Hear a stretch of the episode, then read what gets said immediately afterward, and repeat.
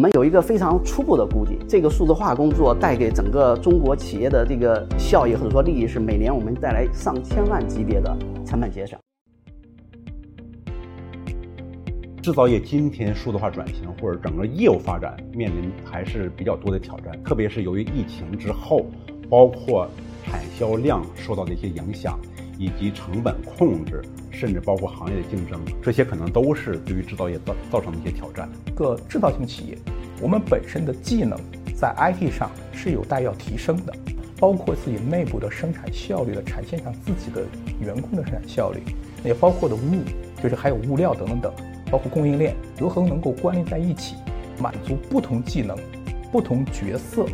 来自于不同部门对数据的需求。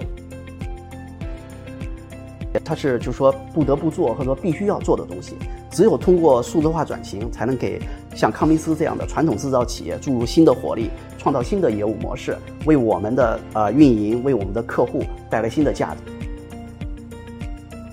当然有很强的这个技术能力、技术平台、技术产品，康明斯有非常强的这个对业务的理解、对生产制造管理模式等等这样的理解，所以我们有非常强的这个互补性。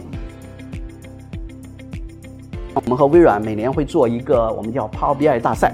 ，Power BI 大赛。按照以前的这个企业的架构，很多这种数据分析等等这些工作都会集中在数字化 IT 部门。但是我刚才提到的这个 Power BI 的这个数字化分析大赛，从去年前三名都没有来自 IT，也没有来自数字化部门，业务都是来自业务部门。我们理解就是说，没有比他们更了解自己的业务需求，没有比他们更懂他们需要做什么，需要要什么。合理的业务切入点，合适的数据平台的结合，